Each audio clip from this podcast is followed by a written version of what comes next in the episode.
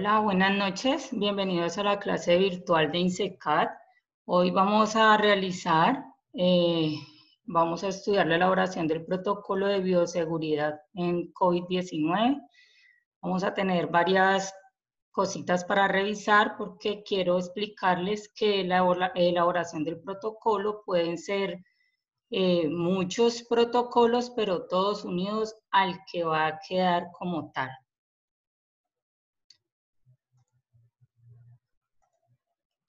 Bueno, en la elaboración del protocolo, primero quiero que se den cuenta que tenemos que saber que hay que adoptarlo, que es realizar el protocolo, adaptarlo, que es deben adaptar el protocolo que ustedes realicen a su empresa o a su lugar de trabajo e implementar es que lo deben de llevar a cabo. Deben tener un seguimiento de la norma, porque con eso es que ustedes pueden saber que están cumpliendo con lo que la resolución les pide. En esa resolución va a haber una estructuración del protocolo y de lo que deben de cumplir, todas las pautas de cómo deben de hacerlo. Pero eh, ese protocolo puede tener muchas variables, ustedes pueden acomodarlo a su necesidad no deben disminuirle nada, pero sí pueden adaptarlo según la necesidad que tenga cada lugar de trabajo. Por ejemplo, le piden que debe tener un, lavamanos, entonces si no lo hay, entonces deben adaptar uno eh, cerca o por lo menos tener una desinfección de manos. ¿Qué pasos debemos seguir para la elaboración del protocolo? Primero, como ya lo había dicho anteriormente, debemos hacer la lectura completa de la norma y las resoluciones que contemplen en cada empresa. ¿Por qué? Porque con esto es que podemos estar seguros de que estamos cumpliendo. Si no tiene una resolución justa para su trabajo, entonces debe estar regido por la resolución 666 del 2020. Eh, estas resoluciones hay que estar pendientes de que hay que verificar los cambios pertinentes que se realicen, porque como nos hemos dado cuenta, pues a veces derogan una, eh, inician otra, entonces allí debemos de tener muy en cuenta cuando se den esos cambios. Voy a mostrarles pues adicionalmente un ejemplo de lo que sucede cuando hay cambios en las resoluciones. Se inició con la circular 001 en protocolo de construcción. Voy a hacer aquí como encontré como algo eh, para poderles explicar fácil. La circular 001 era la que estaba rigiendo a construcción y hubo cambio por la resolución 682. ¿Qué cambios se daban allí que me parecieron importantes que lo vean? Porque así deben de estar pendientes cuando lo coloquen para cada una de sus empresas. Dice, por ejemplo, en la circular 001, el correo, eh, tenían un tiempo límite de enviar un correo donde debían llevar un PAPSO, o sea, sobre lo que ellos iban a realizar al Ministerio de Vivienda. Ese correo no tenía una fecha límite de tiempo y eh, no decía si podían iniciar la obra. ¿Qué quiere decir? Ellos podían mandar el correo en cualquier momento y estar realizando la obra. En la resolución 682 no tiene fecha límite para enviar el correo, pero debe tenerlo antes de iniciar la obra. Entonces es un cambio importante que les realizaron a ellos allí. Eh, en la circular 001, el supervisor debería ser un profesional y por cada 100 trabajadores debía tener un profesional en seguridad y salud en el trabajo. En la nueva resolución 682 debe haber un supervisor por cada 100 trabajadores, pero deben de tener, pueden ser tecnólogos en seguridad y salud en el trabajo. No tiene que ser pues el profesional de la salud. En cambio, la resolución 001, cada, un, cada por cada 100 trabajadores debía haber eh, un profesional de seguridad y salud en el trabajo. ¿Qué pasa con la ARL?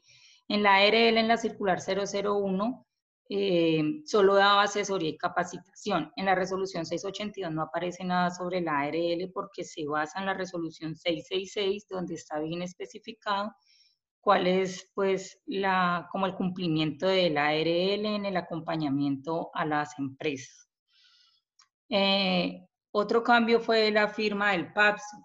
En la firma del PAPSO, en la circular 001, solo lo, lo tenía que firmar el director y el interventor de la obra, mientras en la resolución 682 debe ir por el director, el interventor y el supervisor. Entonces, algo importante también es sobre eh, la ropa que se colocaban en su trabajo. En la resolución 001, la ropa es, podía mm, quedar en el trabajo y volverla a utilizar en todos esos días, por lo menos unos la semana, y luego llevarla a casa y hacerle la limpieza.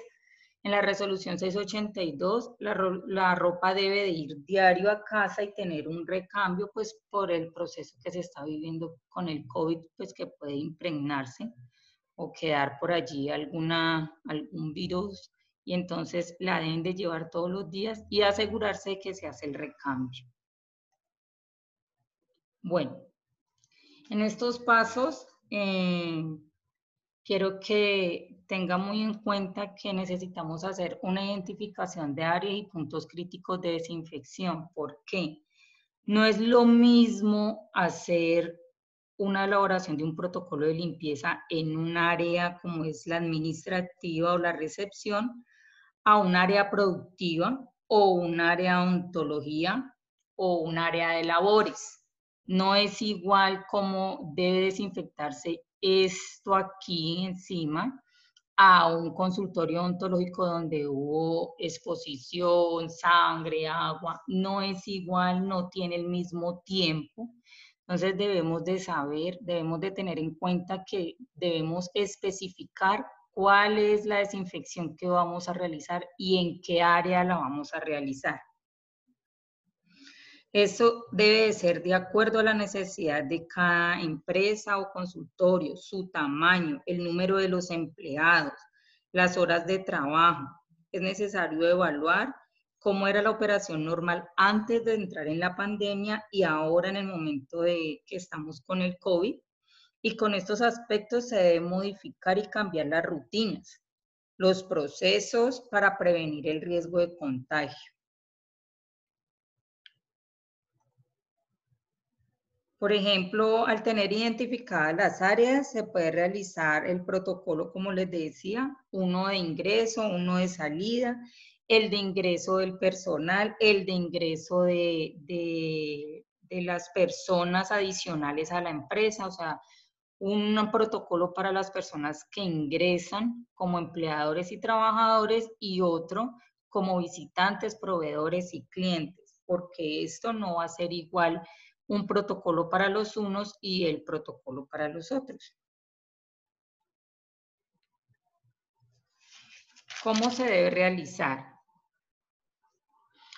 Para, vamos a dividir cada uno. Por ejemplo, vamos a hacer revisión de protocolo de ingreso y salida, protocolo de desinfección en la recepción o cuando donde permanece el visitante, el área de baño para para si es diferente el de empleado trabajadores o el de donde eh, usan los clientes y el protocolo de área de alimentación si alguna empresa lo requiere. Entonces el protocolo de ingreso y de salida. Eh, al momento de que las personas ingresan, eh, debemos tener en una planilla de Excel un formato que también lo vamos a revisar eh, y se debe desglosear, por ejemplo, para el empleado. Debe ir luego a cambio de ropa, o sea, él ingresa, se le toma pues la temperatura, se le hace la desinfección eh, requerida, se le dan todos los, el tapabocas y todo lo que debe llevar y debe ir al baño, al cambio de ropa y a la colocación de elementos de protección personal. ¿Cómo debe ir el, del visitante?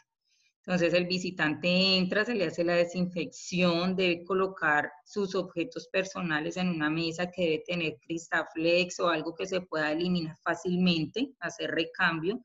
por cada paciente o por cada persona.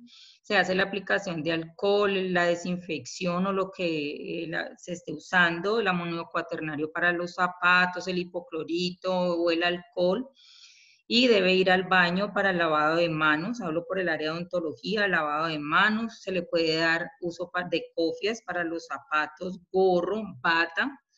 Y en el momento en que entra ya al consultorio odontológico, se le da una bolsa. Esa persona guarda su tapabocas allí y debe hacer una desinfección de boca.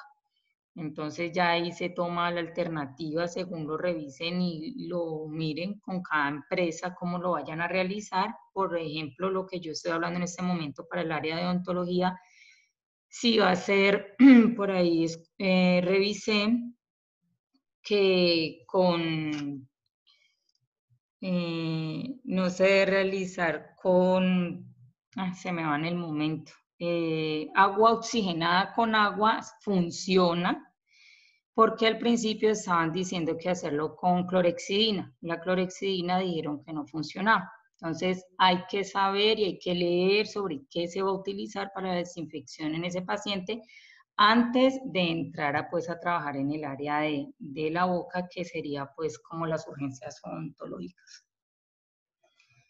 En un protocolo de desinfección en el área laboral, pues aquí lo vemos, en la recepción dice que debe ser, se hace la limpieza, se tiene el antibacterial, la desinfección de superficies, por ejemplo, el mouse, el teclado, la pantalla.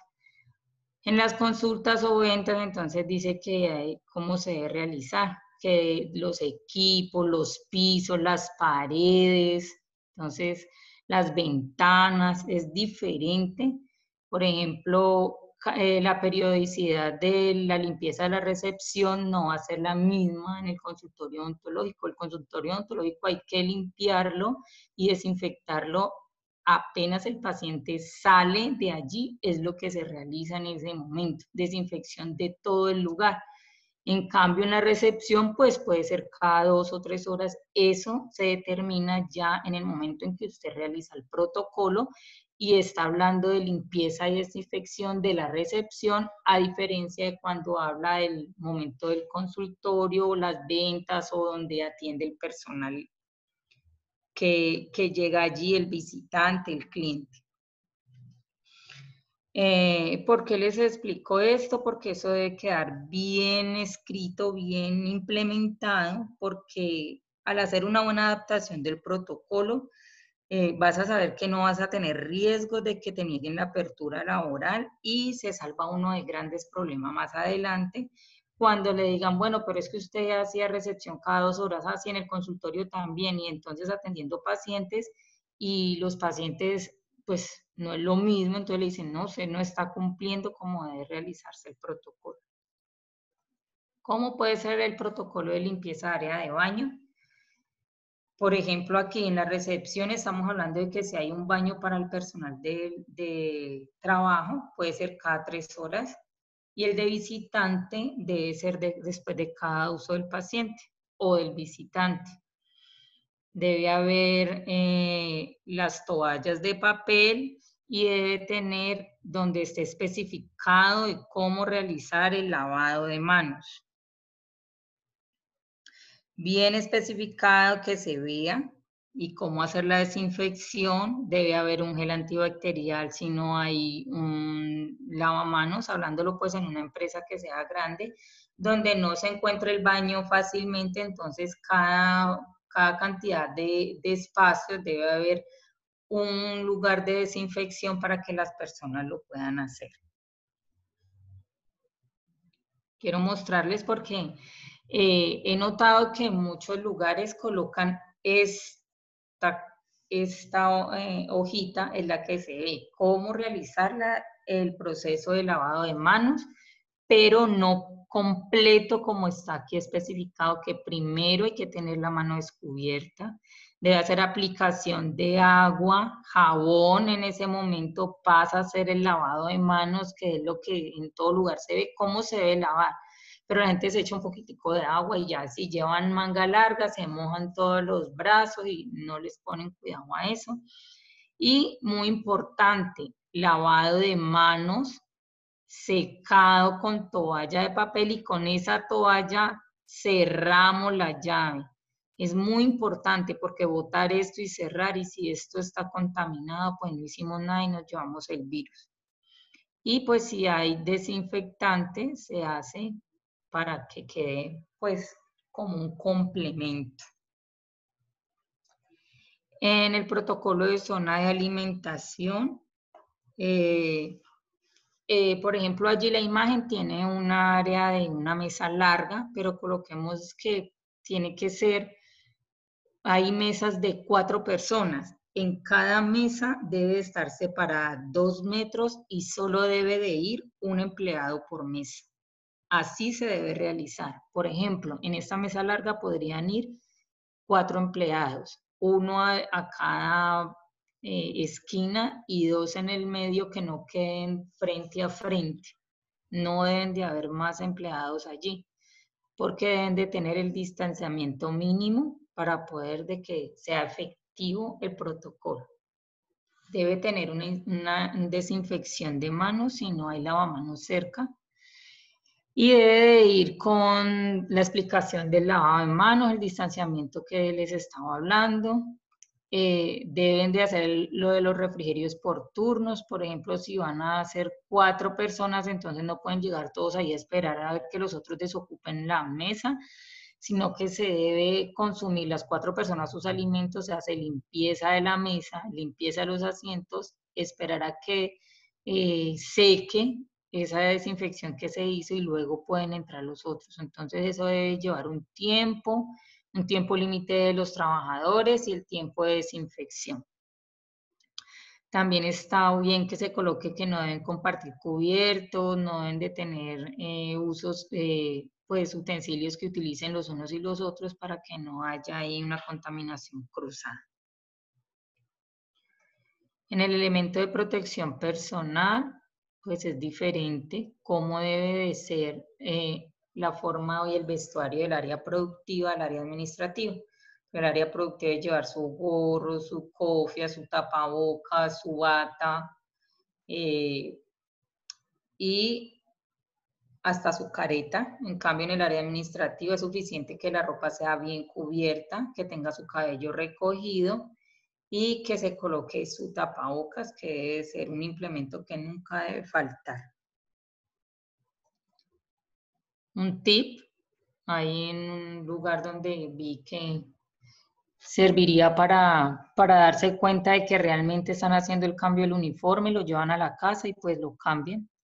Por ejemplo, colocar el lunes un tono azul, sería lunes y jueves, verde martes y viernes y rojo miércoles y sábado. Así tendríamos en cuenta de que sí están realizando el cambio del uniforme a diario. Entonces, esto nos ayuda porque queda implementado en el protocolo de que sí estamos cumpliendo, porque es muy fácil decir, debes cambiarlo todos los días, pero si todos son blancos y no llevan ningún distintivo por día, pues no sabemos si lo están cambiando o lo están dejando en la empresa y vuelven y se lo colocan al otro día. Entonces, eso debe de ir con una marca o de un color diferente si se puede, o por lo menos llevar una marquilla que especifique que lo están realizando. Algo muy importante, la limpieza y desinfección de los lugares. Por ejemplo, que lo hagan con un trapito, una escoba, bueno, no sé cuál sea lo que utilicen en cada empresa, entonces no es lo mismo, no deben usar el mismo con el que desinfectan el área del comedor, con el área de los baños o el área exterior o por ejemplo las oficinas. Entonces aquí hay como un cuadrito que nos muestra cómo lo podemos dividir. Aquí el azul lo hacen para área de oficina, el rosa para muebles, el naranja para el comedor, el rojo para los sanitarios.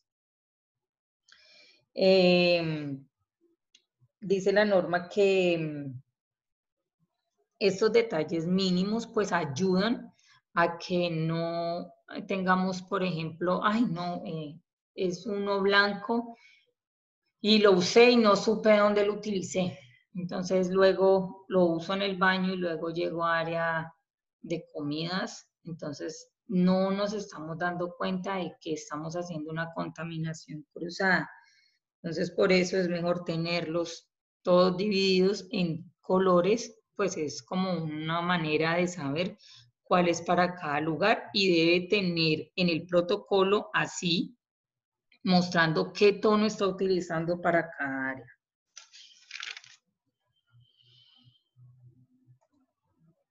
Em, ah, bueno, eh, cuando realizamos, por ejemplo, aquí con las escobas o las escobillas o los trapitos, eh, debe tener una desinfección especial, ¿no?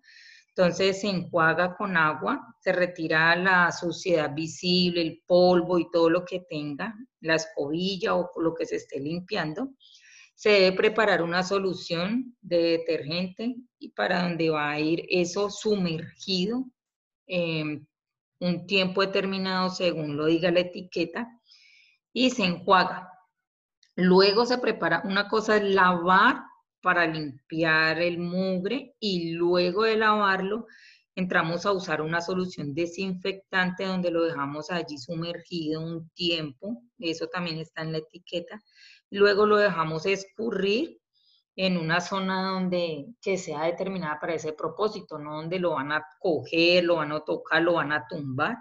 Entonces se debe manejar la tabla de preparación de los agentes desinfectantes para saber cómo, en qué cantidad, qué partes por millón se utiliza para la desinfección de cada utensilio que usemos para limpiar cada área. Eh, quería mostrarles de de realicé pues revisión por allí de algunos lugares que ya tienen todos sus protocolos realizados y quiero que noten que por ejemplo aquí estamos hablando de áreas críticas de higiene y desinfección y nos hablan la recomendación tiene como por objeto establecer criterios de flujo de personal en el área de proceso con el fin de eliminar o disminuir los riesgos de contagio de las personas, contaminación de superficie y productos por el COVID. Entonces, si entramos a, acá está el alcance, o sea, para qué lo estamos usando. Y aquí estamos hablando primero de higiene y desinfección y aquí estamos hablando de dotación en la planta. Quiero que miren que son muy parecidos, solo de que habla de que se recomienda uso adecuado de dotación. Acá en el de desinfección se recomienda criterios por donde hay flujo de persona para la contaminación, disminuir el contagio por medio de la desinfección. El alcance en higiene y desinfección. Esta recomendación es presentar un esquema de identificación de puntos de áreas críticas donde la gente pues ingresa y ahí puede haber mucha contaminación. Acá, el alcance. La presente recomendación es como la misma plantilla, sino que va según el lugar. Entonces, eh, la una es para la dotación de la planta, o sea, los utensilios, lo que debes llevar, y la otra es de área de higiene y desinfección. Otro, lavado de manos. Esta recomendación tiene establecer instrucciones específicas para adecuado lavado de manos. Es la misma plantilla, sino que lo acomodan hacia, al área que están implementando o revisando. Lo mismo, el documento establece orientación de correcto lavado de manos. Dice, según lo que coloquen aquí en su objetivo, eh, perdón, eh, en el protocolo de desinfección de lavado de manos. Entonces, es el mismo objetivo, el mismo alcance, solo que lo acomoden hacia el momento y a lo que están, se están refiriendo. Aquí hay una, como para que revisen el amonio cuaternario, cómo se debe utilizar, en qué ambientes, eh, pisos, paredes, en qué concentraciones, en los equipos, el hipoclorito de sodio y gel con alcohol, que es como lo que más se utiliza en las empresas. Quería hablarles algo importante. Eh, cuando ya, por ejemplo, en la empresa llega el trabajador y avisa que tiene que salió positivo, que tiene, tiene síntomas. Entonces, ¿qué debe hacer el trabajador de la empresa y qué debe hacer el empleador de la empresa? ¿Por qué? Porque si se nos llega a presentar, debemos estar preparados para esto. También es un protocolo porque esto es un flujograma y no nos sirve solo como flujograma, sino que tenemos que llevarlo a la realidad, como como protocolo y hacer que los trabajadores lo vean, lo revisen, lo estudien y debe quedar verificado, o sea, debe tener donde usted pueda mostrarle luego al ministerio que usted sí les hizo como eh, la explicación de lo que había que realizar y cómo debían realizar. ¿Qué debe hacer el trabajador si, por ejemplo, tuvo contacto con, algún, con alguien contagiado?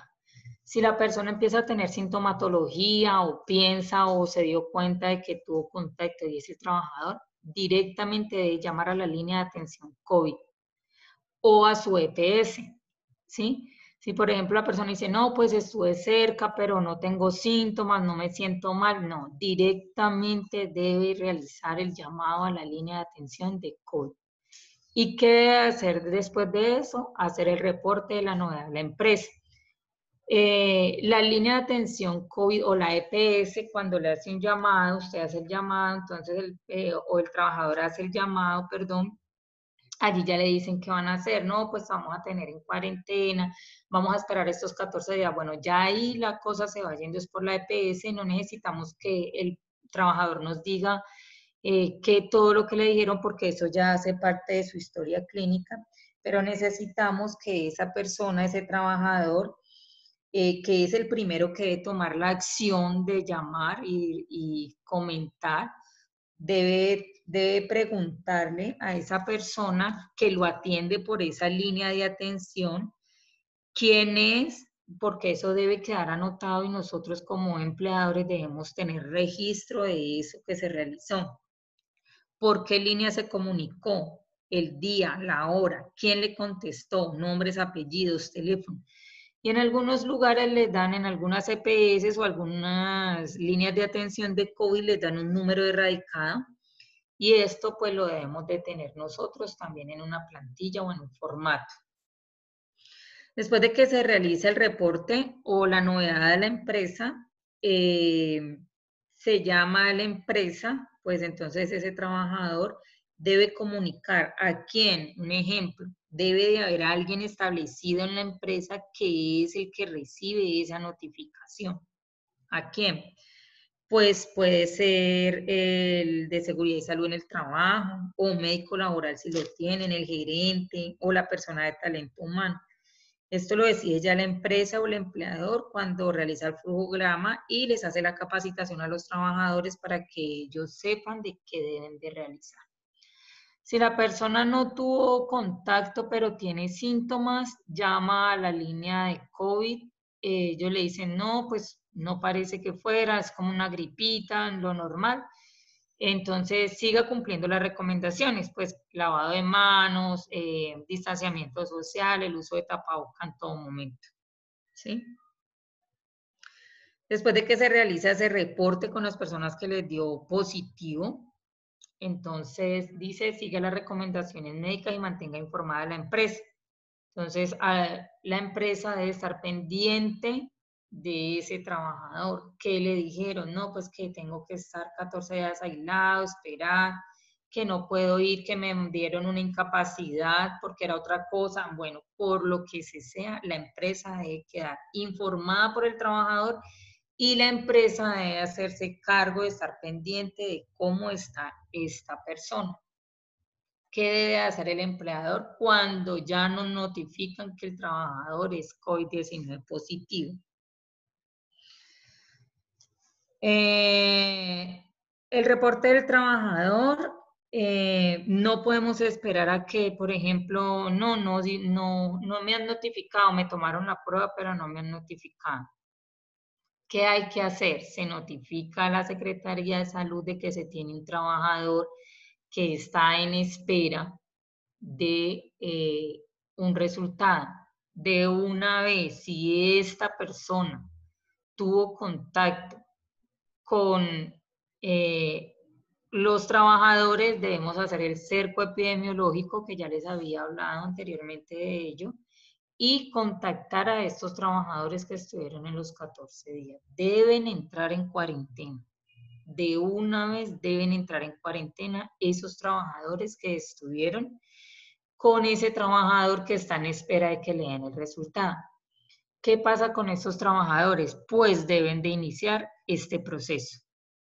Llamar a la línea de atención, mire, un trabajador de mi empresa eh, está en espera, no le han contestado, ¿qué debo hacer? Allí debe seguir el mismo protocolo y avisar a la empresa de que está en espera. Todo esto debe quedar consignado en las hojitas donde lo vamos a realizar, en la tabla Excel, donde lo vayamos a colocar. ¿Sí? Entonces, si ya el paciente da efectivamente que es un COVID-19, entonces, ¿qué tenemos que tener pendiente? Nosotros debemos reportar a la ARL.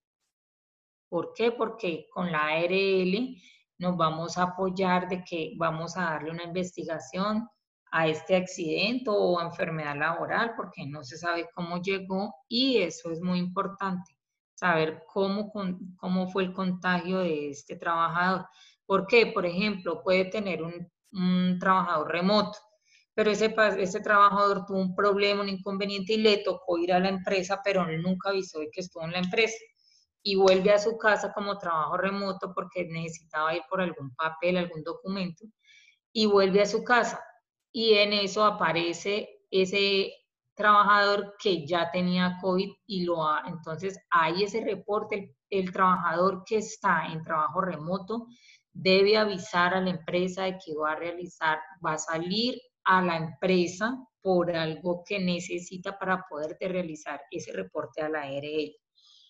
¿Por qué debe reportarse a la ARL? Porque la ARL es la que hace la investigación de lo que sucedió, de la enfermedad o del accidente, y hacer una plan, plan de acción que lo debemos de tener, ¿no? ¿Qué pasó? Entonces, ¿cuál es el plan de acción? Bueno, si estuvo con los trabajadores, va a cuarentena y ya sabemos qué debe realizar. La diapositiva anterior, perdón. Y si no estuvo con los otros, pues entonces sigamos haciendo el seguimiento al trabajador de lo que eh, se realizó. Entonces, es como lo que quería que les quedara bien claro de qué debe hacer un trabajador y qué debe hacer un empleador en el momento de que esto sucede. Y todo debe quedar consignado, todo debe quedar en unas, no sé si lo hacen como hojas de chequeo, evidencia de salidas, de entradas, del trabajo remoto, todo eso debe estar consignado donde tú luego puedas mostrarlo al ministerio y no tener problemas con la Secretaría de Salud por si un paciente que mm, COVID-19 siendo trabajador puede llegar a fallecer, entonces si tú cumpliste con todos los requisitos, pues entonces no vas a tener ningún problema. Entonces eso debe estar notificado en formatos y eh, no deben olvidar socializar pues las evidencias del cumplimiento de todo lo que se realiza. Esos formatos en cada empresa, cada uno debe tener pues como por ejemplo el formato de entrada y salida. Eh, hay formatos donde tienen el nombre de la persona con todos los días de la semana. En ese formato de, de, de la entrada, entonces colocan eh, la, su temperatura, y les hacen una pequeña encuesta. Has estado, te diste cuenta en la última semana, puede ser 7 días, 14 días, bueno, eso ya lo determina el empleador o la empresa, qué, qué preguntas le van a realizar y cómo se debe realizar al momento de la entrada y para estar pendiente de cómo están estos trabajadores. Es todo, muchísimas gracias.